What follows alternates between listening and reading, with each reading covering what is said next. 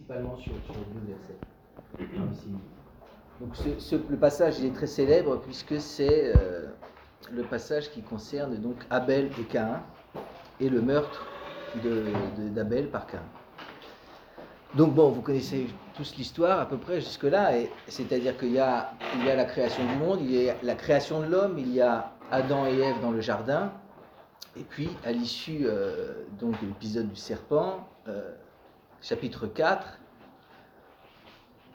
Adam euh, et Ève enfantent, Caïn et ensuite Abel. Et donc ce sont les deux frères. Et ces deux frères, évidemment, cette fraternité en question qui tourne mal, elle, est, elle concerne une, singularité, c'est que ce sont deux frères, mais en même temps, c'est, c'est toute l'humanité qui est en question. Donc le frère ici, c'est aussi bien l'autre homme, en quelque sorte. Et je ne vais pas développer ce point, mais juste quand même, j'ai une remarque. C'est une question qui est intéressante et que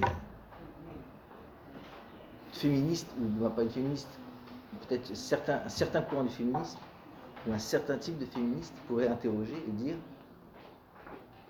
pourquoi est-ce que la question de la fraternité ici dans le texte se déroule entre deux hommes, pas entre deux femmes? Et donc, proposer de dire au fond on a là la matrice de quelque chose qu'on pourrait appeler le patriarcat, euh, d'un texte profondément phallique qui ne, qui ne, met en scène que euh, le masculin. C'est une question. Alors c'est pas l'angle sous lequel je vais prendre le texte, mais juste ce qui m'intéresse euh, quand même dans cette question-là, c'est qu'évidemment, c'est vrai que ces deux hommes, ces deux hommes parce que se pose la question du meurtre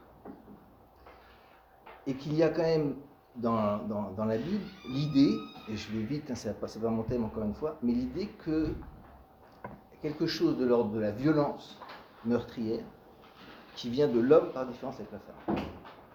La guerre est quelque chose de masculin. Et donc en ce sens-là, vous voyez, à, mon sens, si je le comprends comme ça, évidemment c'est discutable, hein, Quelqu'un pourrait déconstruire le genre et dire non, non, pas du tout, la guerre n'est pas le propre du masculin, mais aussi bien également de la femme. Mais en partant de mon postulat à moi, évidemment, on comprend que la logique entre Abel et Cain n'est plus du tout sexiste en ce sens-là, puisque euh, c'est un problème qui concerne le masculin.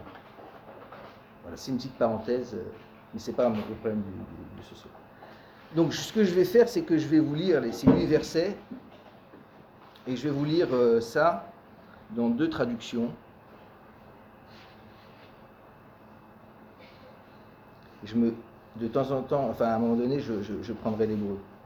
Je vais vous lire d'abord dans la, la, la Tob, la traduction œcuménique de la Bible, parce que c'est, on peut dire, c'est une traduction qui fonctionne bien, qui est consensuelle, et donc ça vous donnera une idée. Alors, l'homme connut Ève, sa femme. Elle devint enceinte enfanta Caïn, Cain, et dit J'ai procréé un homme avec le Seigneur. Elle enfanta encore son frère Abel. Abel faisait paître les moutons, Cain cultivait le sol. À la fin de la saison, Cain apporta au Seigneur une offrande de fruits de la terre. Abel apporta lui aussi des prémices de ses bêtes et leur graisse. Le Seigneur tourna son regard vers Abel et son offrande, mais il détourna son regard de Caïn et de son offrande. Caïn en fut très irrité et son visage fut abattu. Le Seigneur dit à Caïn, Pourquoi t'irrites-tu Et pourquoi ton visage est-il abattu? Si tu agis bien, ne le relèveras-tu pas? Si tu n'agis pas bien, le péché, tapis à ta porte, te désire. Mais toi, domine-le.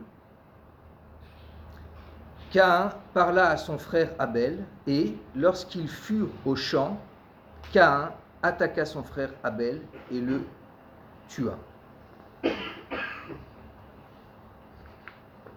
Donc je relis les mêmes huit versets, mais cette fois dans la traduction de Henri Méchonic. Et l'homme a connu Ève, sa femme. Et elle a été enceinte, et elle a enfanté Cain. Elle a dit, j'ai créé un homme avec, le, avec Dieu. Et elle a continué d'enfanter. Son frère, Abel, l'a bué. Et il y a eu Abel, un meneur de moutons. Cain était un serviteur de la terre des hommes.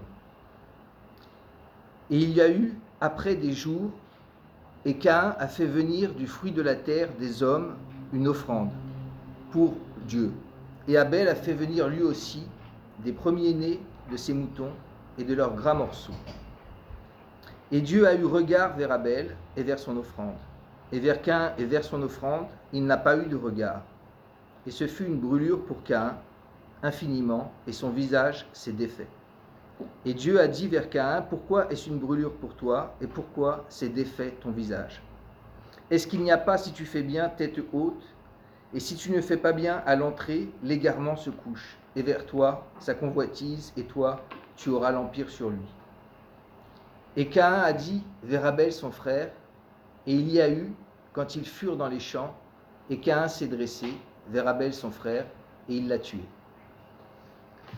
Donc ces deux traductions, alors les, deux ont des, avantages et des inconvénients.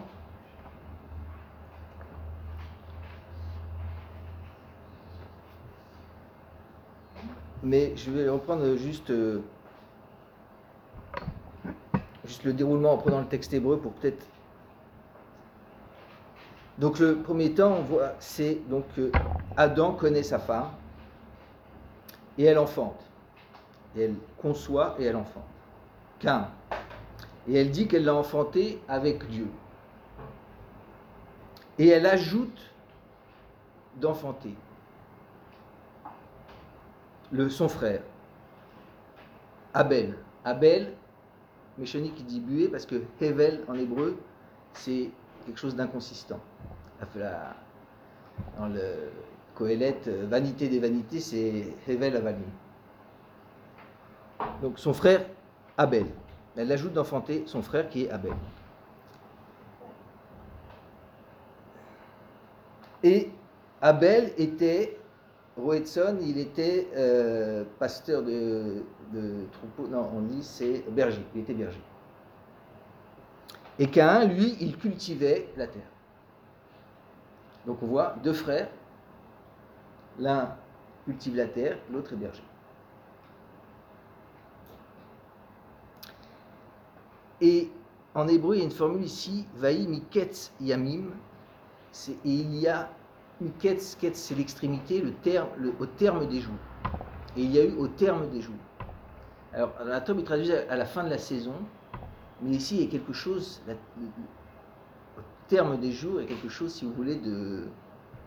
C'est une, résonance euh, qui concerne la question du, salut, de la finalité.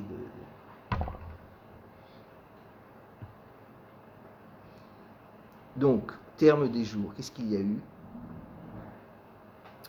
Cain apporte, mi-pris à Adama, des fruits de la terre. Mincha, une offrande pour Dieu.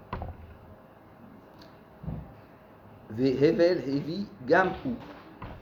Et Abel, lui aussi, il a apporté. Lui aussi, il a apporté.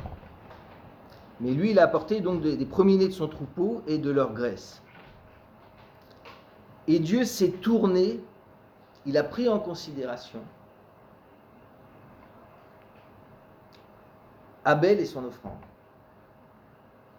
Et vers Cain et vers son offrande, il ne s'est pas tourné, il n'a pas pris en considération. On dirait aujourd'hui, il ne l'a pas calculé. C'est ça, il ne l'a pas calculé. Et Cain, il y a une colère, il y a une indignation, il, est blessé manifestement. Veiplou panav, c'est ses faces tombent, ça veut dire il se, décompose. Il est décomposé. Comme quelqu'un qui, s'est pris un, vent magistral ou quelqu'un qui, qui, qui est décomposé. Et Dieu dit à Cain, pourquoi tu te décomposes? Ressaisis-toi. Là, je ne vais pas entrer dans, la, dans ce verset, il est très complexe. C'est pas mon sujet ce soir, donc je vais juste ramener l'idée. Pourquoi tu es décomposé? Ressaisis-toi. Ne te laisse pas entraîner.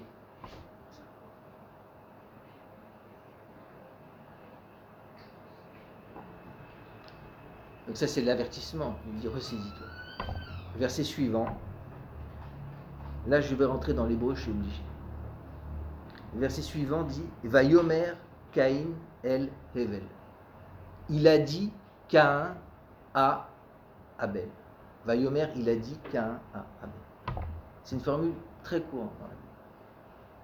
Il a dit Caïn à Abel. Va Yomer Caïn El Hevel. Ari, son frère. Il a, dit Caïn à Abel, son frère. Vaïb et Yotam Basadé. Et voici alors qu'ils étaient dans le champ. Vayakam Caïn, il s'est dressé Caïn vers son frère. Il l'a tué.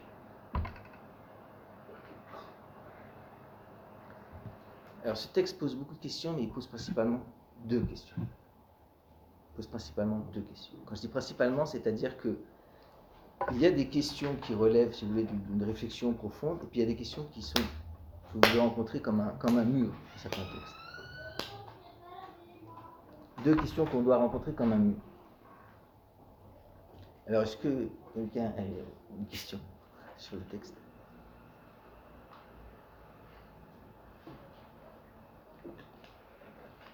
Bon. Alors, je... Non. C'est parce que. Euh, première question. Effectivement, première question qu'on a, c'est dans la, parce qu'on voit bien la construction du texte, c'est-à-dire qu'il y a deux frères, et on sait bien que Cain, on a tous dans mémoire que Cain, normalement, on a tous que Cain, c'est le sale type, c'est le criminel, c'est le premier meurtrier, c'est celui qui est passé à l'acte. Pardon? C'est ça, ça qu'on va interroger. C'est ça qu'on va interroger. Et effectivement, ce qui nous frappe, première question, c'est de se dire, mais dans cette histoire, le gars, il a quand même, je veux dire, on l'a blessé. Il a été blessé parce que il apporte une offrande et il prend un vent. Il est blessé. Vous imaginez deux frères, il y en a un, il vient, il montre son dessin, regardez et tout, et puis on personne ne calcule, l'autre il vient, il dit moi aussi j'ai fait un dessin, ouais, c'est génial. Bah, et un des gosses, il, regarde l'autre, il a envie de le tuer. Et on a, et on a le sentiment que c'est ça qui se m'enseigne. Première question qu'on a, c'est qu'au fond, pourquoi avoir refusé l'offrande de Cain et accepté celle de Ça, c'est la question, effectivement, qui se pose, qui est une question sur le texte au niveau du sens sa compréhension humaine, qu'est-ce qui se joue ici Pourquoi? La deuxième question, elle est, plus technique parce que, en fait, dans les traductions, cette deuxième question, elle est évacuée par les traductions. C'est pour ça que je, vais revenir encore une fois sur le texte hébreu où cette question se pose et où elle est évacuée dans les traductions. En fait, je vais vous le dire, je reprends, parce qu'évidemment, il faut que je vous laisse le temps, donc je vais reprendre je vais reprendre euh, la traduction de la Tobe.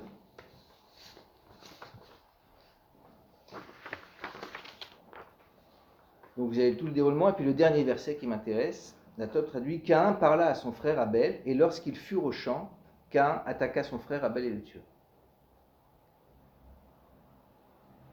Cain parla à son frère Abel, et lorsqu'ils furent au champ, Cain attaqua son frère Abel et le tua. c'est la, la Méchonique il dit, et Cain a dit vers Abel son frère. Et il y a eu quand ils furent dans les champs. Et si je prends, euh, la traduction de Shuraki, qui a voulu donc faire un retour euh, drastique à la lettre, avec ses réussites et ce qui est moins réussi, il dit Cain dit à Abel son frère, et mes trois petits points. Dit à Abel son frère, et mes trois petits points. Et c'est quand ils sont au champ en hébreu, Vayomer Cain el Evel, il a dit qu'à à, Abel, son frère, Vaï beyotam basade. Et voici, alors qu'ils étaient dans les champs, Cain s'est dressé et a tué son frère. Quelle est la question qui se pose ici Si on retourne au texte hébreu? que Qu'est-ce qu'il lui a dit? Qu'est-ce qu'il lui a dit? Bah, Eh oui. Eh oui, c'est très étrange. Et il a dit à son frère, et voici que... Qu'est-ce qu'il lui a dit? Qu'est-ce qu'il lui a dit? Vous voyez, en disant, il parla à son frère, ça, ça éclipse un peu, mais, mais c'est une question flagrante en hébreu. Parce que Vayomer, il a dit, c'est une formule qu'on trouve tout au long de la Bible. Et tout au long de la Bible, Satan est est suivi par, il a dit quelque chose. Oui Et il a dit qu'un à son frère, c'est c'est une forme euh, d'hébreu classique. Bien sûr. Bah, juste après, Mais pourquoi il Enfin, il n'y a pas Cain. euh, le il est bien Cain, ça, c'est sûr.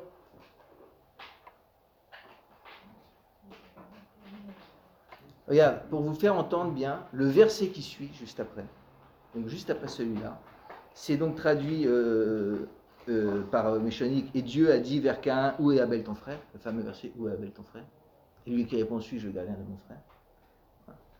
Et euh, c'est pareil pour euh, euh, Dieu dit à Cain, et pareil aussi dans la Tob. Vous avez, ben non, je ne l'ai pas là, mais enfin je l'ai là. Euh, Dieu a dit à Cain. Alors c'est exactement la même formule. C'est-à-dire, vous avez dans l'hébreu juste après, Vayomer, donc l'éternel, le, tétragramme, les quatre lettres, El Cain. Donc, et il lui a dit quoi? Où est ton frère?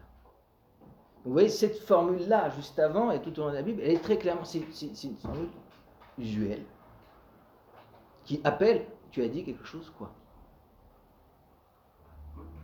Et ça, c'est ce qu'on pourrait dire ici, parce que un impact, c'est-à-dire c'est une singularité dans, toute la Bible, que ici, il a dit à son frère quoi. Donc ce sont les, deux questions que je voudrais qu'on- à laquelle je voudrais qu'on réfléchisse ensemble ce soir. La première, pourquoi effectivement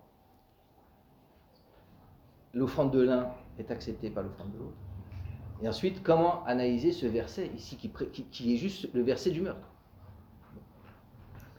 Alors, si vous êtes tous avec moi, si tout le monde entend bien ces deux questions, ce que je vais vous apporter d'abord dans un premier temps, c'est quelles sont les, réponses qui existent à ces deux questions. La première réponse à la question pourquoi est-ce que l'offrande de Cain est acceptée, euh, pardon, est refusée et celle de Abel est acceptée, dans un livre écrit par Moshe Albertal qui s'appelle Du sacrifice. Donc c'était un universitaire américain, euh, israélo-américain ou américain, je ne souviens plus. C'est un universitaire. Je vais vous apporter deux réponses, un peu ce qu'on peut appeler universitaires sur ces questions, mais qui éclairent d'autres aspects pour, pour voir un peu la configuration, si vous voulez, dans laquelle on se trouve. Donc il réfléchit à la question du sacrifice dans ce livre, et évidemment il aborde au début euh, ce, ce passage, puisque c'est la première offrande dans le texte biblique. Un assassinat? Pardon? Un assassinat? A assassiné L'assassinat, c'est c'est Cain qui assassine Abel. Mais là, là la question qu'on pose, ça c'est la deuxième. Ouais, j'entends. Mais là, la question que je pose, c'est la question que je me pose, c'est pourquoi est-ce que l'offrande de Cain a été acceptée euh, Pardon, l'offrande de Abel a été acceptée et celle de Cain a été refusée? Ça, c'est un événement qui précède le meurtre et qui a manifestement à voir avec le meurtre. Vous connaissez l'origine des enfants là Pardon?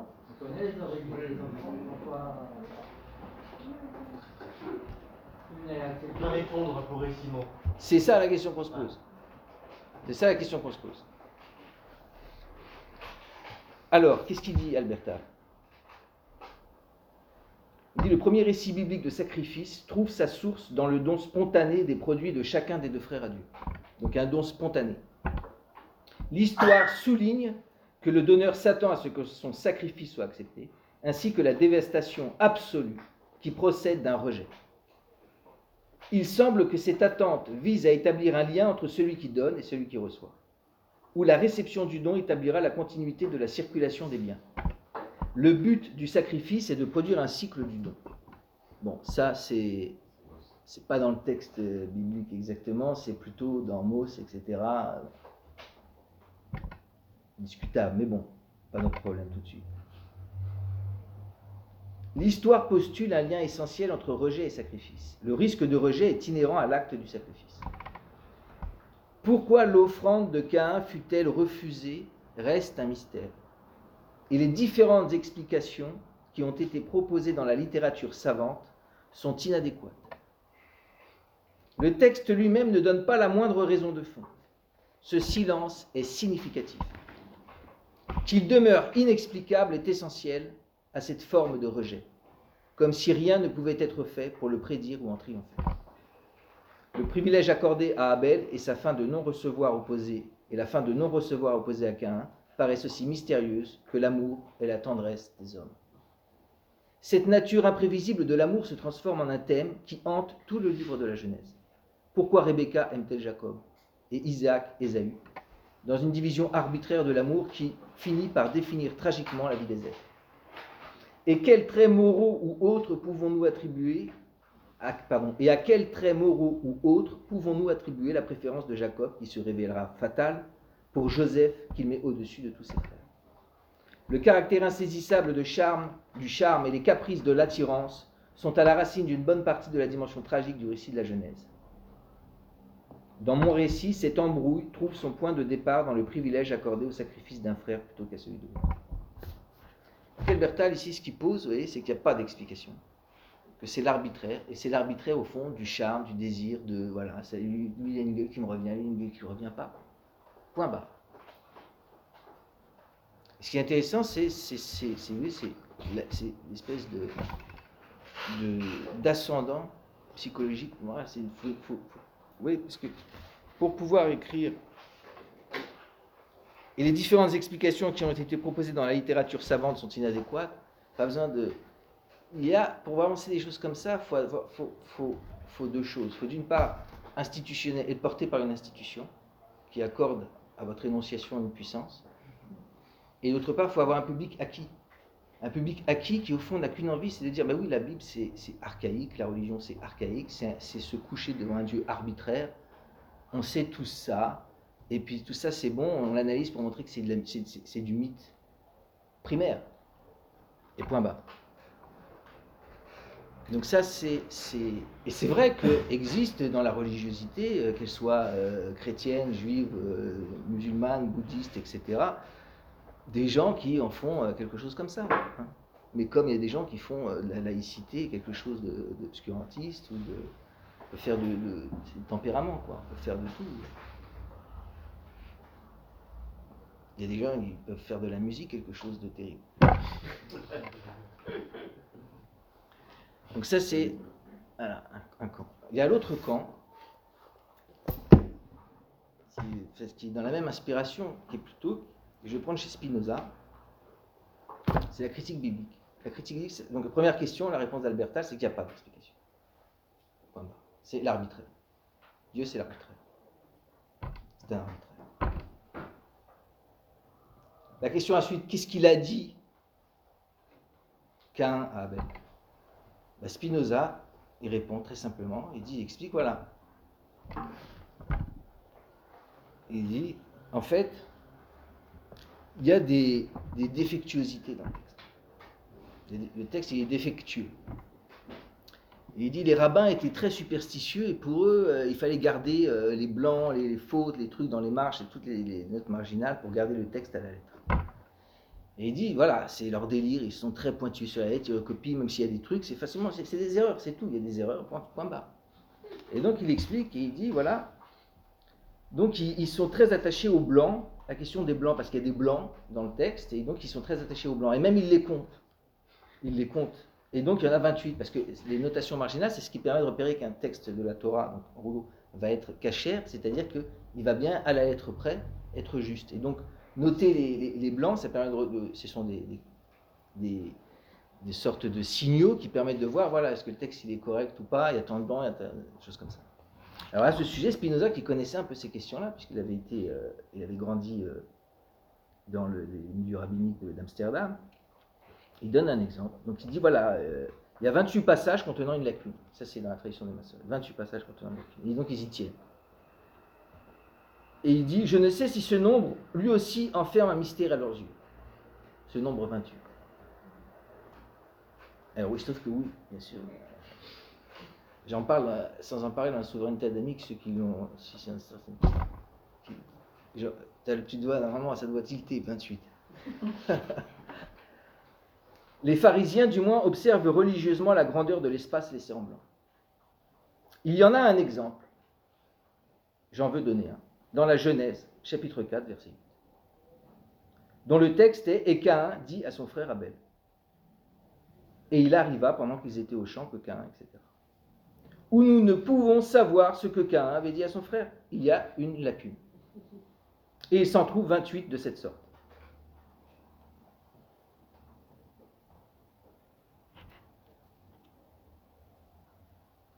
Et dit plusieurs d'entre les passages dotés, notés comme contenant une lacune ne paraîtraient pas tronqués cependant, n'était cet espace laissé en blanc. Donc parmi les 28 espaces blancs, il y a certains endroits où s'il n'y avait pas un blanc, on ne verrait pas la lacune. Mais ici, dans notre cas à nous, il saute aux yeux. Donc, deuxième réponse à la question, la critique biblique, c'est un exemple que vous trouvez dans les, textes d'introduction à la critique biblique. Ben ça, ce, là, le manque, ben c'est que le texte est défectueux. C'est un texte qui s'est abîmé en transmission, il, y a des, erreurs. Donc effectivement, il y avait une, version originelle, il y avait quelque chose, et euh, puis ça a disparu, et puis comme ils étaient, plutôt que de, corriger, ils ont gardé les choses, et voilà. Donc on ne sait pas, on ne saura jamais ce qui est dit. Alors, là aussi, c'est pareil, c'est que la critique biblique, elle est euh, institutionnalisée. Donc la situation un peu de ces textes, c'est que c'est qu'on est pris un peu entre deux, vous voyez, on est pris entre deux feux. Et ça, c'est quelque chose de structurel. C'est-à-dire que vous avez d'un côté, on dire, les lumières institutionnalisées, c'est la critique biblique, c'est-à-dire voilà, il y a une faute, point barre. Et de l'autre, vous avez aussi une religiosité obscurantiste qui dit il n'y a pas de raison, il n'y a, pas, a pas à chercher à comprendre, c'est comme ça, point barre. évidemment, ces deux pôles ont l'air a priori contradictoires, mais en réalité, ils ne le sont pas parce qu'ils se confortent euh, l'un l'autre. Avec Alberta, il est très conforté lui-même en disant il n'y a pas d'explication.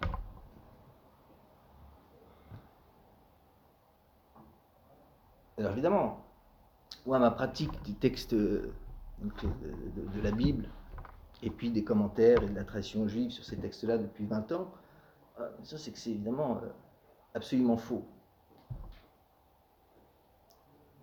C'est-à-dire qu'en fait le texte, le texte de la Bible, c'est le déroulement d'une logique existentielle. C'est ça. Le déroulement d'une logique existentielle.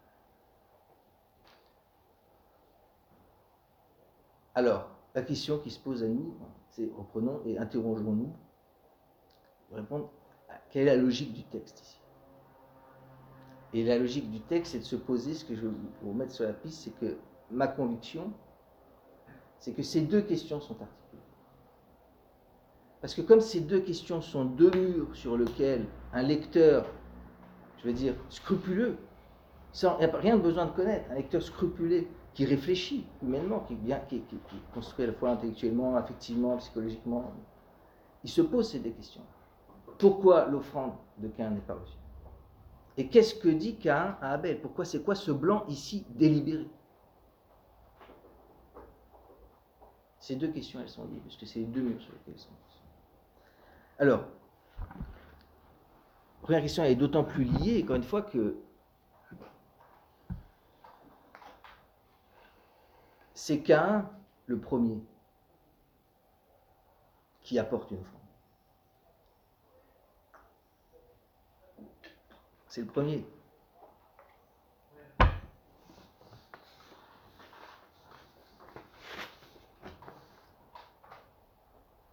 Cain apporta au Seigneur une offrande de fruits de la terre.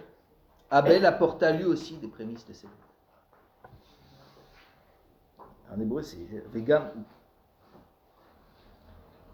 Euh, il apporte prix Adama des fruits de la terre en offrande pour Dieu. Et Abel apporta lui aussi. Donc c'est d'autant plus frappant, on a envie de dire presque, on pourrait dire injuste, que au fond Abel, il est presque dans une démarche mimétique. Il copie son frère, il copie son grand frère. Alors pourquoi est-ce qu'on va dire, celui qui est dans la démarche mimétique, pourquoi c'est lui qui, à la limite, celui, celui qui initie le mouvement, celui qui. C'est qu'un. Donc, c'est quoi le problème de la faute?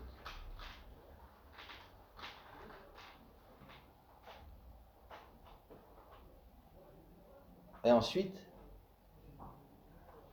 C'est la première question. Ensuite, c'est ensuite, c'est- c'est- c'est c'est quoi? Qu'est-ce qu'il dit Abel euh, Cain En fait,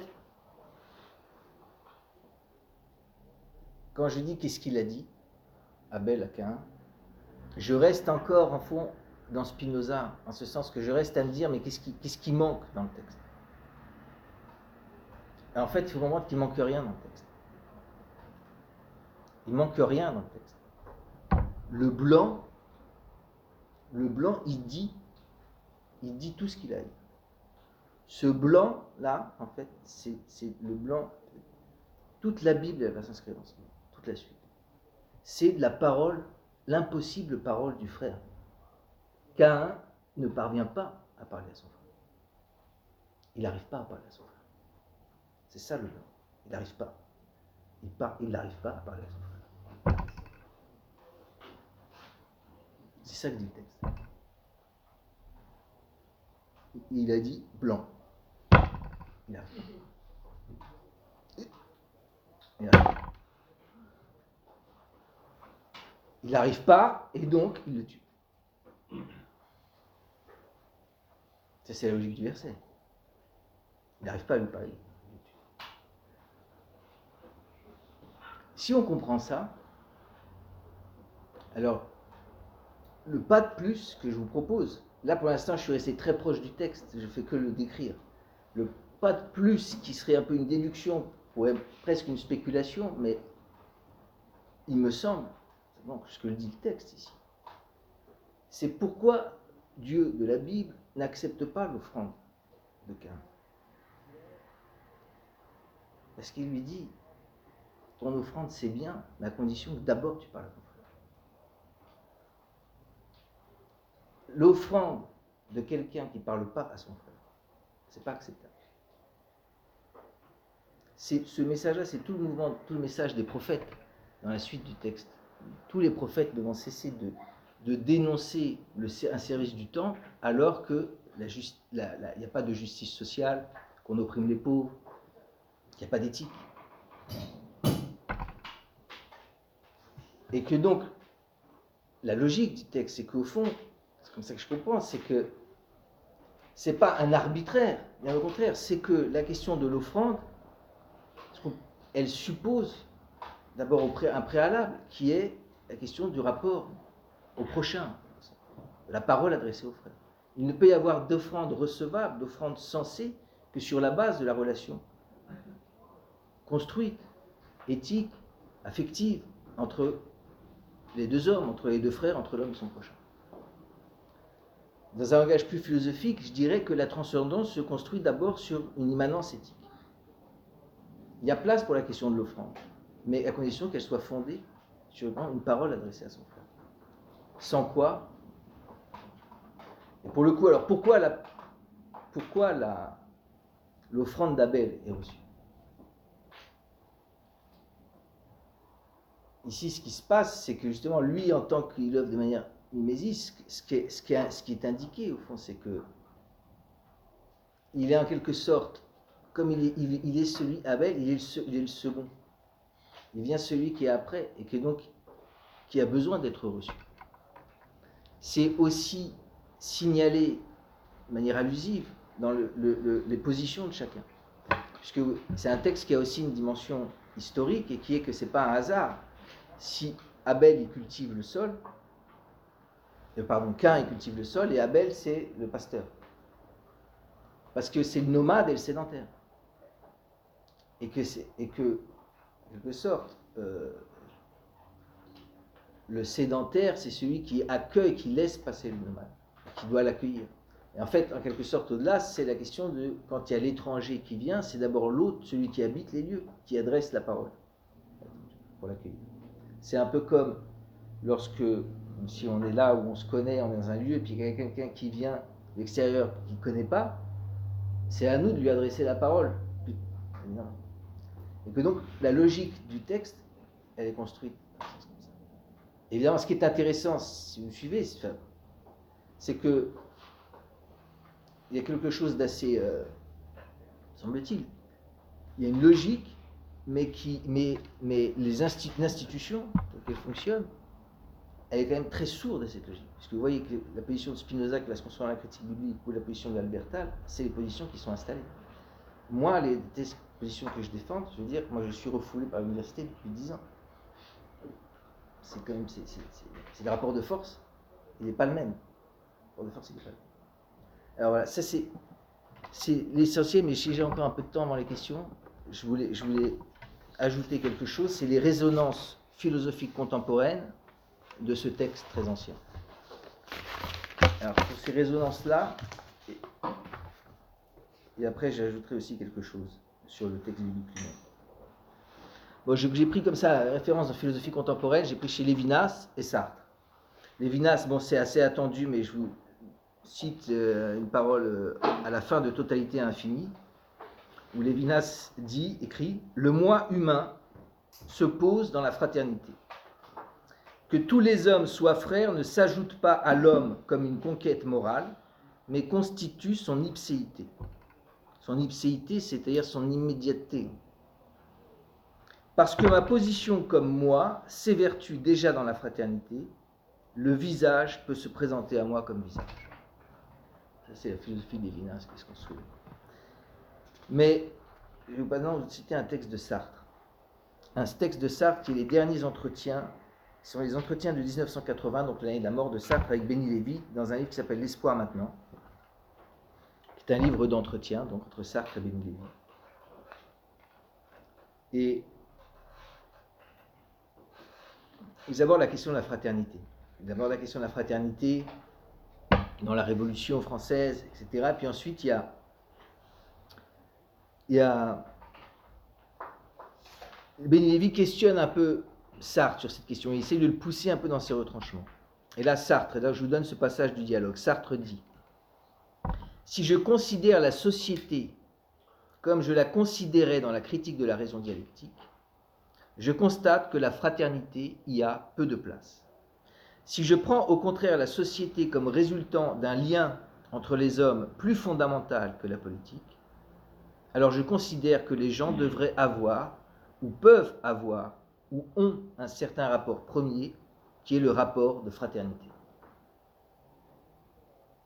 Béni Lévy. Pourquoi le rapport de fraternité est-il premier?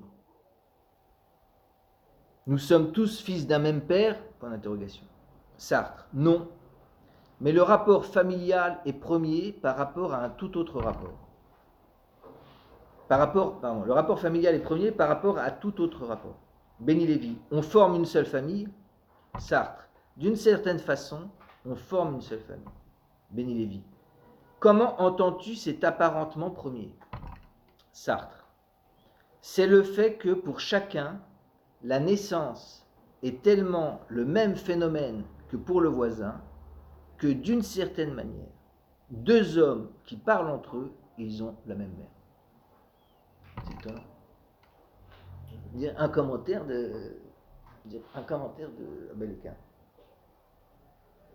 Et voilà, la question de la famille, la première famille comme humanité, la généalogie de, de adamique, c'est c'est Donc c'est intéressant ce, cet attachement lorsque Sartre finalement va au-delà des considérations, va en amont des considérations politiques, chercher des, des, questions euh, sur les fondements éthiques.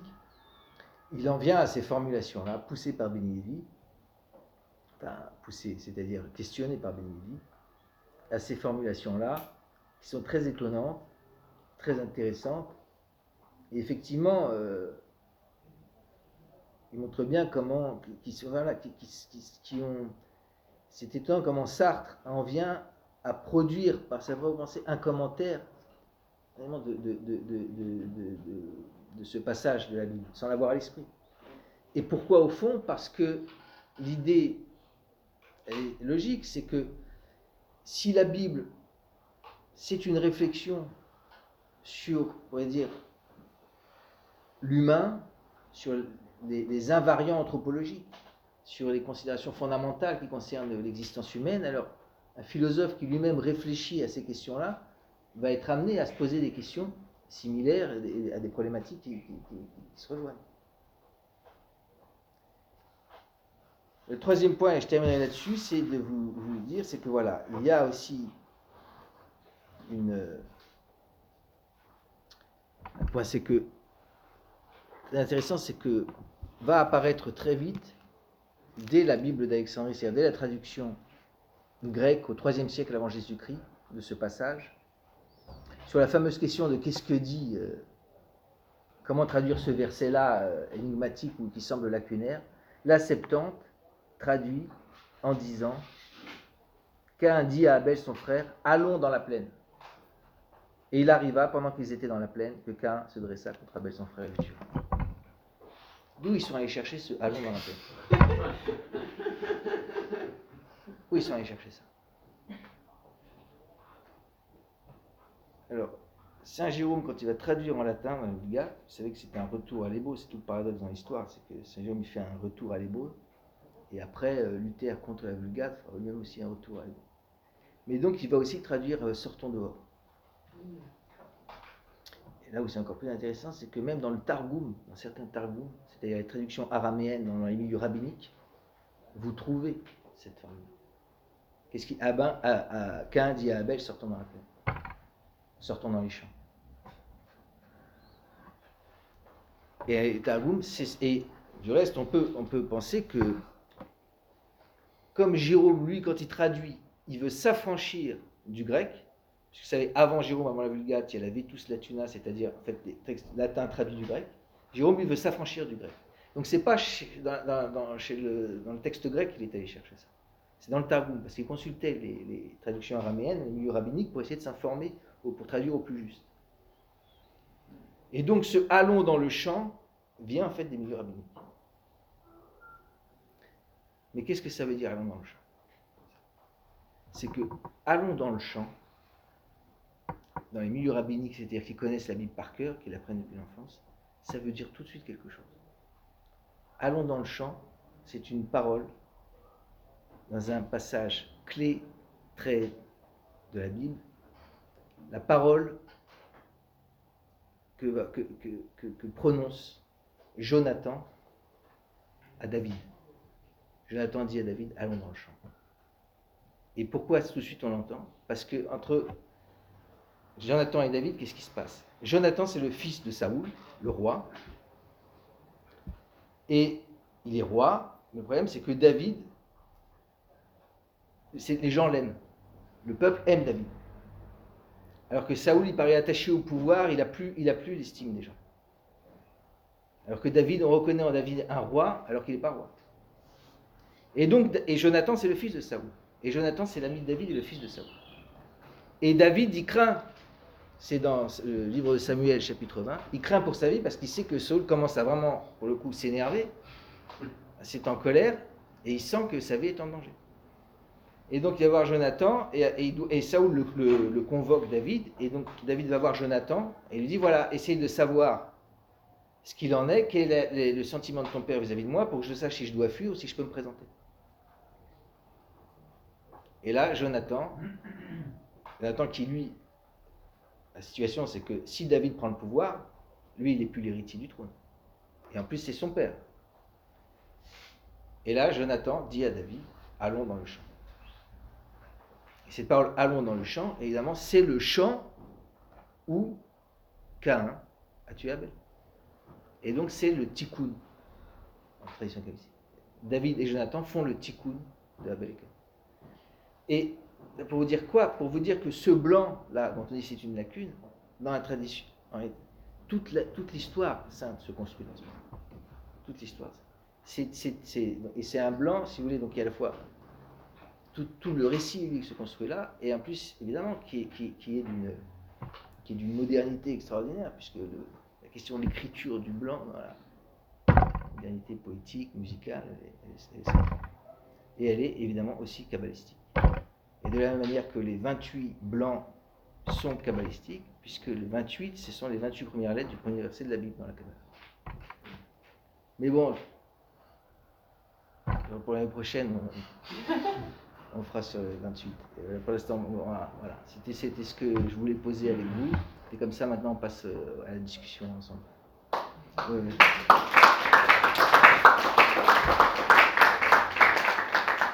j'ai une question, je sais pas, en fait j'avais lu des explications là-dessus et je sais pas si c'est, enfin à quel point c'est lié aussi au, à différentes traductions, etc. Mais sur plutôt la question de l'offrande, de pourquoi Dieu a créé euh, l'offrande de Abel. Et j'avais lu un peu des, je sais pas à quel point c'est des extrapolations, mais ce truc de dire que euh, Cain il va prendre euh, un peu, enfin il glane, je sais plus exactement le texte, mais qui prend un peu un truc, euh, le surplus disons sur, sur sa production et que Abel il offre, il offre les premier-né de son troupeau, quelque chose que, enfin, vraiment, qu'il il sacrifie vraiment quelque chose d'important. En gros, j'avais lu ça et j'avais lu aussi le truc de qu'il y avait peut-être une question aussi de aussi que Dieu choisisse toujours un peu le dernier ou celui qui est délaissé, genre, la sorte de préférence en fait pour euh, voilà pour le pauvre ou le pauvre de cœur et qu'il y avait un peu ce truc-là que peut-être aussi une préférence de la vie nomade sur la vie installée, euh, sédentaire, euh, je sais pas, la propriété avec le champ, etc. Et le fait que, Cain soit cultivateur et que Abel soit éleveur. Et du coup, voilà, je voulais vous demander par rapport à ça. Et aussi, au début, vous aviez. Enfin, vous, vous, parlez de quand Ève dit J'ai procréé un homme avec le Seigneur ou j'ai créé un homme avec Dieu. Pareil, j'avais lu un peu des trucs là-dessus, que voilà, cette relation de, de la mère à Cain qui est un peu une sorte d'appropriation aussi de son fils, etc. Et puis, voilà, quelque chose aussi qui était dit là-dedans, dans cette parole-là. Moi, j'avais vu une traduction où, elle disait J'ai acquis. Je sais pas si un homme avec Dieu. euh, en tout cas, c'était les explications que moi j'avais en tête de, cette, de, cette, euh, de ce refus euh, du, don de, de Cain. Alors, euh, première chose, c'est qu'effectivement, le Midrash, il y a plusieurs Midrash. Le Midrash, donc c'est un commentaire, un milieu rabbinique qui se construit entre le 2e et 6e siècle, et qui, il y a plusieurs, donc le Midrash, il va explorer, il, va, il va évoquer différents, différents points. Il y a un Midrash, effectivement, qui dit, qui dit que, euh, j'ai apporté là, certaines, j'ai- apporté, est-ce que vous avez une traduction en français du Midrash? Effectivement, le Midrash dit, et ça dans la traduction de Marwani, un copain, il dit qu'un, donc il cite le verset qu'un apporta des fruits du sol en offrande pour Dieu. Et la commentaire du Midrash, il apporta le rebut, tel un mauvais métayer qui consomme les primeurs et honore son roi des derniers fruits. Et ensuite le verset, et Abel apporta lui aussi des premiers-nés de son menu bétail et de leur graisse. Là, il y a une discussion entre Rabbi Elazar et Rabbi Yossi Bar Hanina qui est complexe, qui, à- qui nous emmènerait trop loin. Mais donc il y a cette phrase du Midrash, effectivement, qui vient dire que voilà, il y a une différence, il y a une différence dans le dans l'offrande. Mais je veux dire, le Midrash, il faut le, il faut le lire, parce que c'est vrai que c'est souvent extrait comme ça, on s'accroche à ça, mais il faut le reprendre dans son contexte et dans la suite, parce que par dans la suite, on voit bien aussi que qu'il y a une dispute, on dit dans les chants, il y a une dispute entre Abel et Cain sur le partage du monde, sur qu'est-ce qu'est l'enjeu au fond de la dispute fondamentale. Et, et le Midrash suppose, à mon sens, suppose toujours qu'on ait compris, si le Midrash ne va se comprendre que quand on a compris la logique du texte. Les commentaires, que ce soit le Talmud ou le Midrash, supposent déjà qu'on ait compris la logique du texte. Donc c'est là qu'ils vont, intervenir. Et ce qu'ils vont avoir tendance à faire, surtout, c'est à, à contrecarrer l'idéalisation d'Abel. Parce que Abel aussi, en quelque sorte, n'est pas, n'est pas le, le rapport bourreau-victime n'est jamais un rapport euh, très, très sain des deux côtés. Alors l'autre point, par contre, sur le midrash que je veux, que je veux quand même souligner pour montrer quand même, il va quand même faire allusion le midrash très clairement à ce, ce que, j'ai dit. C'est lorsque le midrash, justement, sur le verset qui nous intéresse. Parce que là, le midrash commente le, fruit de la terre et d'autre côté des premiers-nés et de leur graisse. Mais le verset, sur le verset qui nous intéresse, qu'est-ce que dit le Midrash? Et là, faut- faut le. Il dit donc Hachem tourna son regard vers Abel, Dieu tourna son regard vers Abel et vers son offrande. C'est-à-dire, Dieu prit en considération l'offrande d'Abel. Mais il ne tourna pas son regard vers Cain et vers son offrande. Mais sur ce verset, qu'est-ce que dit le Midrash? Il dit donc, Dieu tourna son regard vers Abel et vers son offrande. Le Midrash commente Il fut contenté par lui.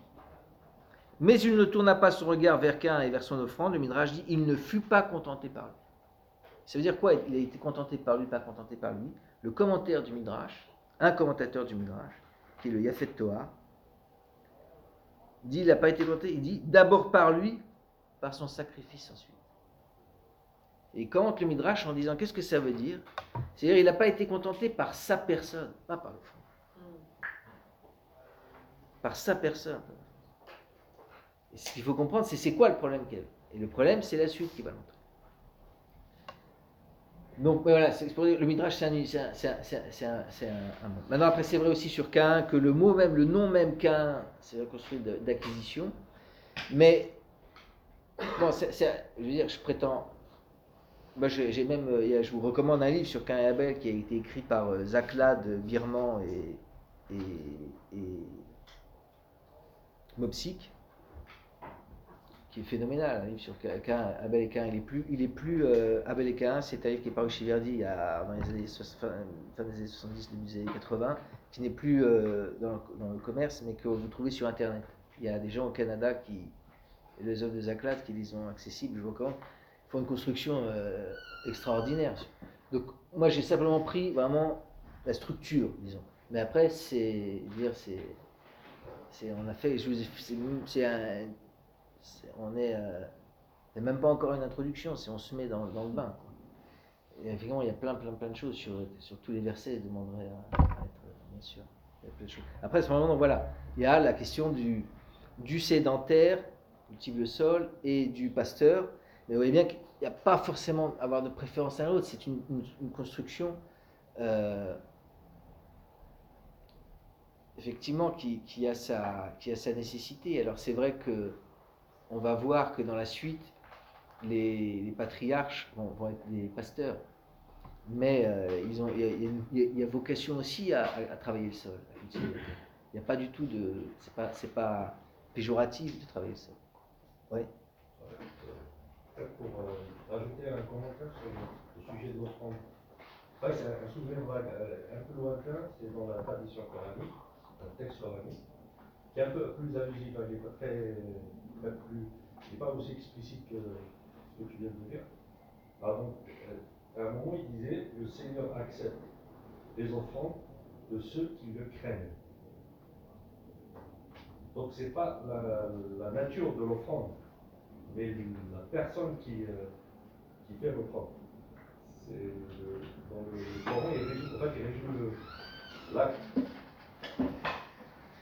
d'assassinat par, par, par cette euh, morale. Dans, tu veux dire, ce verset-là, c'est à ce moment-là, Ouais, ouais. Ah. Euh, en parlant de cette. euh, en parlant de ce passage, de cette histoire. du passage, Ouais. Après, je- euh, d'après mes souvenirs, les, les, les noms ne sont pas cités. hein. Cain et Abel sont Euh, pas cités Je crois pas qu'ils sont cités dans. Après, que je regarde ça, mais dans mon mon souvenir, ils n'étaient pas cités. ouais. Et donc, il ramène ça à la, à la personne qui, qui fait qu'il se rapproche de Dieu par une offrande.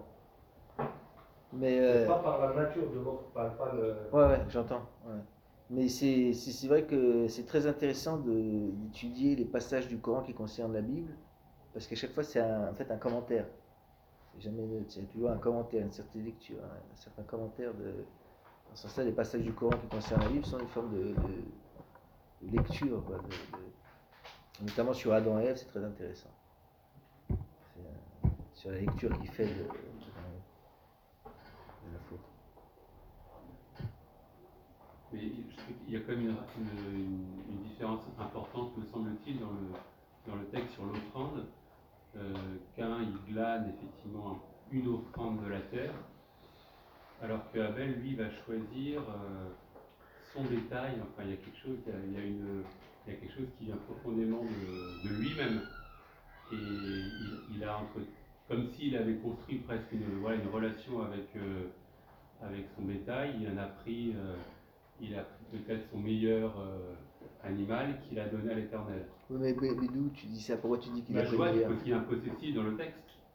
Il y a, il y a- il y a- un possessif qui apparaît dans, dans le, dans le texte pour Abel, qui n'apparaît pas pour, euh, pour Cain.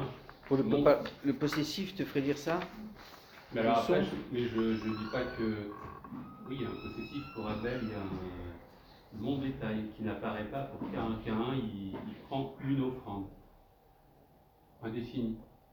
Mépris à Adama. Euh, mépris à Adama. C'est pas flagrant parce que Mais après, voilà, peut-être que ça, ça, ça peut aussi être euh, compatible avec ce que tu dis, dans le sens où il a, Abel, il, a, il arrive à construire une- du relationnel. Il, a- il arrive à construire du relationnel avec, euh, Avec son offrande. Avec son offrande. Donc il est, il peut être il est aussi apte à la parole, au dialogue, alors que, que Cain n'est pas, n'est pas à ce stade. quoi. Cain, il est. Il glisse en fait. Enfin, il n'arrive pas du tout à entretenir une relation avec quelque chose dans le monde. Mais dans le Midrash, c'est intéressant, c'est tardif, parce que dans le Midrash, après sur Abel, on va développer autre chose. C'est la question de, de, de- occuper le Midrash, c'est une question qui est reportée dans le Talmud, qui est de savoir, au fond, euh, c'est la grande question qui va occuper le Talmud et le Midrash sur, ce- sur ce point-là, c'est de savoir l'offrande animale. Est-ce que, en fait, est-ce que ce sont des- des graisses, c'est-à-dire des fromages, des choses comme ça, ou est-ce qu'on le tue?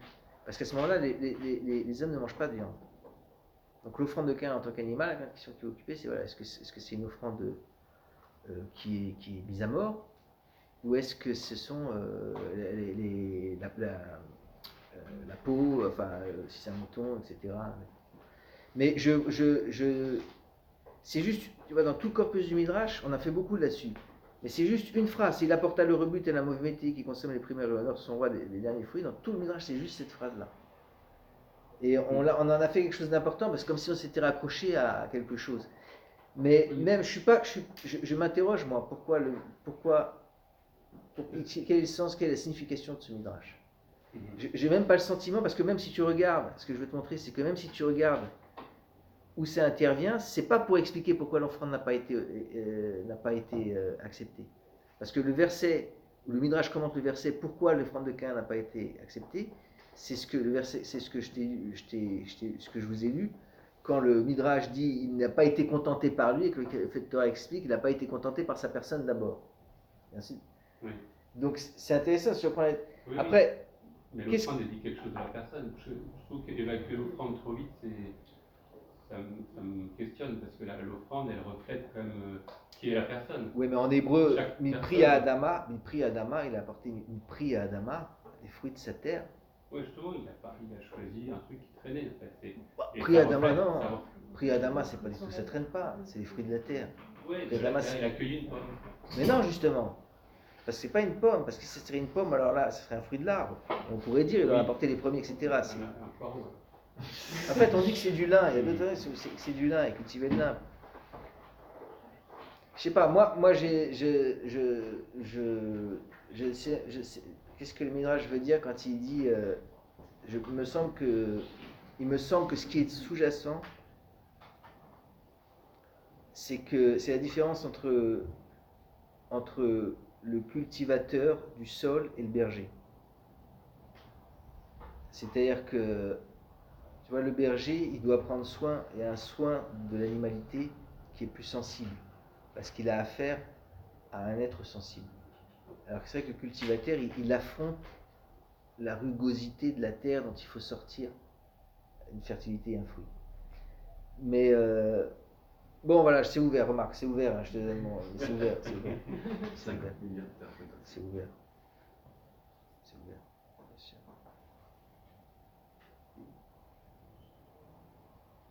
Du coup, par rapport à euh, l'interprétation que tu donnais par rapport à la question du blanc, coup, ça veut dire qu'il y a une sorte de rétroaction, c'est-à-dire que Dieu, il accepte pas son offrande avant que euh, Cain dise à Abel euh, blanc, quoi.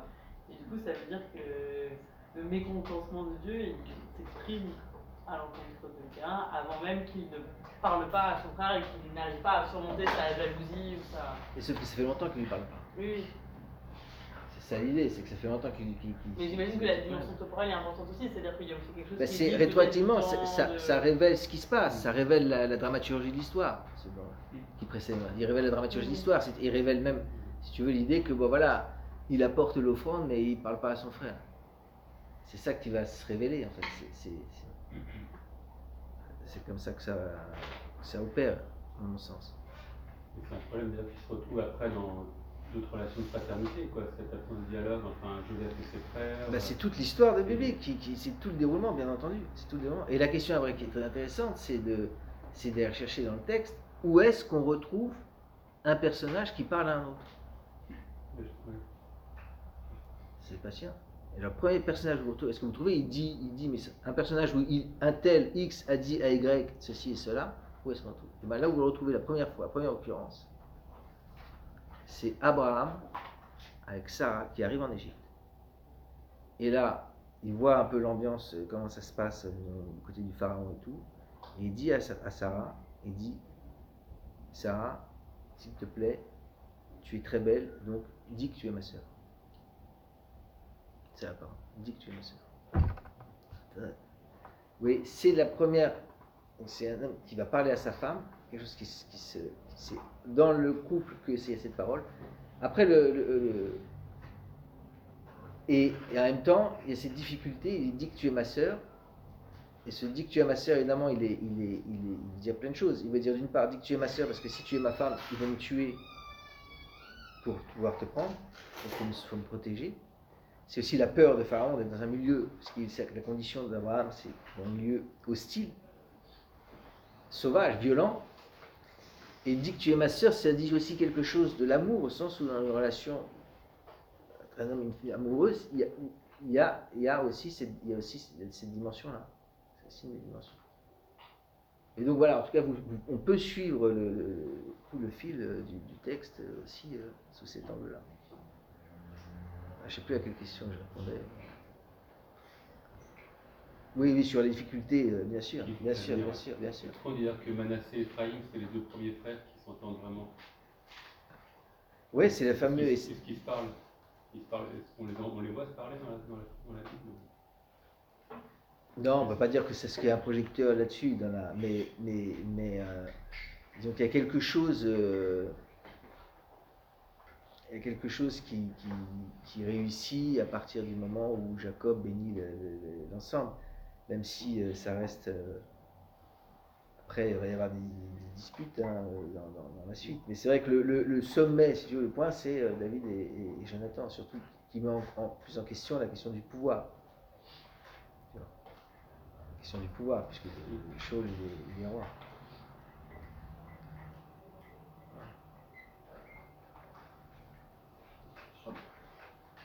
Est-ce que, est-ce que les Freudiens, ils n'ont pas repris ça, en disant que Cain, jaloux de son frère, il y a le, le non-dit, il y a le dit, plutôt que de, d'en vouloir à son frère, Cain, il tue son frère.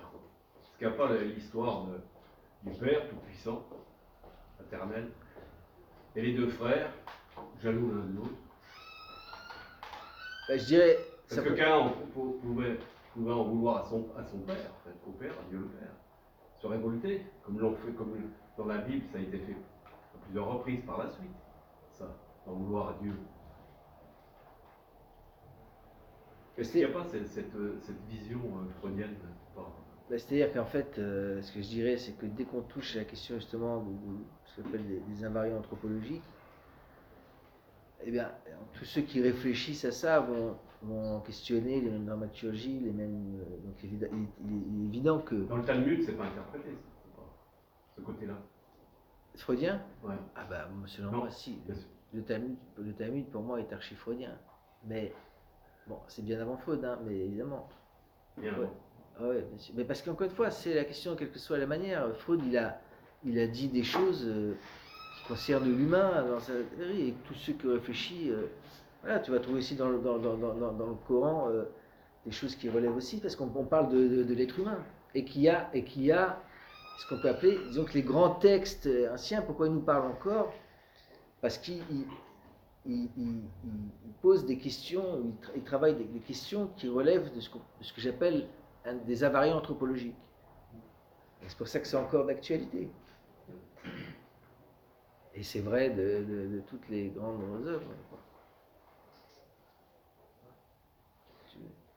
Est-ce qu'on est, euh, selon toi, dans un cadre éthique ou un cadre plus descriptif euh, avec ce que tu as expliqué C'est-à-dire éthique, ça voudrait dire que euh, si quand on a un conflit avec quelqu'un, euh, la veut nous inviter à utiliser la parole pour traiter le, mal, quoi Ou est-ce que c'est descriptif dans le sens où ça, on voudrait montrer que si on ne dit pas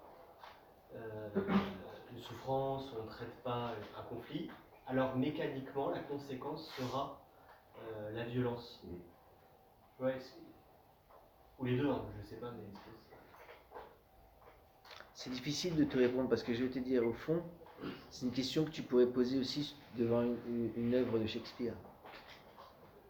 Tu pourrais te poser la même question. Euh, ça va dépendre, euh, tu vois, de comment, euh, comment tu fais vivre un texte. Comment tu fais vivre le texte. Les grands textes, c'est aussi ce qu'on va, ce qu'on va en faire nous. C'est ce qu'on va en faire nous. Donc, il y a plein, et puis il y a plein, plein de, de- niveaux. Après, voilà, c'est sûr que, c'est sûr que. Donc, à un premier niveau, je te dirais que, à mon sens, la Bible, c'est aussi une, une épreuve au sens où euh, le texte t'éprouve aussi. Qu'est-ce que toi tu vas comprendre ou pas comprendre, ça va être aussi une mise à l'épreuve. Euh, mais bon, voilà, ta question c'est effectivement chacun, qu'est-ce que chacun en fait d'un texte? Ça c'est vrai, même devant une- un grand tableau, euh, une grande symphonie, qu'est-ce qu'on en fait dans notre vie?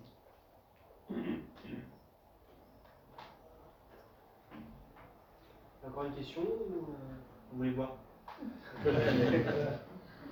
Alors les livres de Yvan, un certain nombre de livres d'Yvan, euh, pas tous, mais euh, il y a quoi? Il y a Souveraineté Adami, il y a Judaïsme Judaïsme et Révolution, l'Occident, les Indiens et nous, antisémites, Et la chute de pétrole et l'opium. Pas mal. Et le manteau de Spinoza. Oh là 6 des, euh, de la dizaine d'ouvrages que tu as publiés sur mon moment. Dans, dans- dans ces cas-là, vous pouvez, euh, ben, vous pouvez acheter au bar directement. Et voilà, on s'arrange après pour la caisse, etc. Merci beaucoup, Yvan. Merci. Oui,